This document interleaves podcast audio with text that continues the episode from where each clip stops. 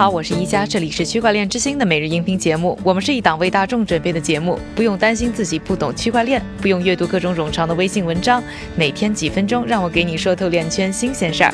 今天是二零一九年的四月二十三日，星期二，大家早上好。昨天呢，和大家聊了中国上市公司的子公司在入场挖矿之后呢，市值缩水超过九成，贱卖的事儿。但是呢，去年的熊市呢，显然不能阻止啊更多人进场。今天呢，我们还是关注矿业，看看又有什么新人出现。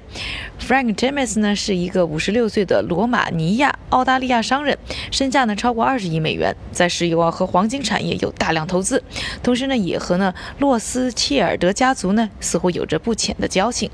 但是这个人呢，还曾经呢被指控啊交易海洛因，是一个颇受争议的人物。而由于在去年币价大跌，在伦敦交易所上市的比特币挖矿上市企业 Argo Blockchain 呢遭遇了亏损，之前的模式啊似乎有点走不下去了，在近期呢进行了一次呢公司重组，导致呢两名核心高层走人。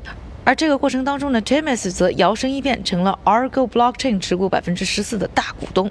这么一个和区块链没有什么关系的商界坏小子，突然入手呢挖矿企业。有的人认为呢，James 可能只是啊借行业低谷低价入手，为自己公司回归伦敦股市做个工具而已。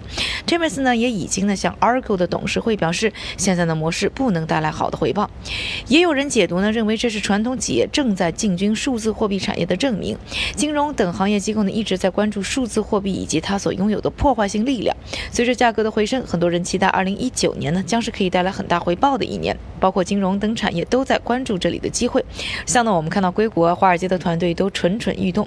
James 呢是一个关注呢利益的老石油和黄金家伙。有人说呢，比特币呢是黄金的又一替代品。另外呢，比特币呢和电力的独特关系呢，也支撑着可再生能源产业对化石燃料产业的威胁。似乎呢也很好理解为什么 James 这个黄金石油业的老将会对他感兴趣。当然，也有人担心这个名声不好的生意人呢，会不会通过 Argo 做出什么不利于比特币长期声誉的事？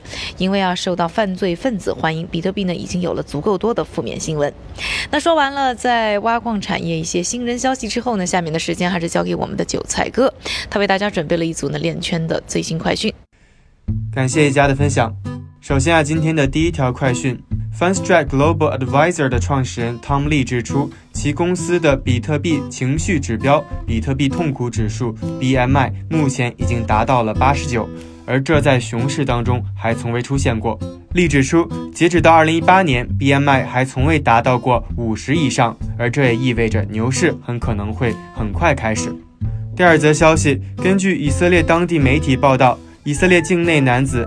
Effect Zard 因涉嫌盗窃价值九百万美元的达氏币而遭到起诉，而根据 Coin Market Cap 的报道，被盗的达氏币的总量相当于它发行总量的百分之零点八五以上。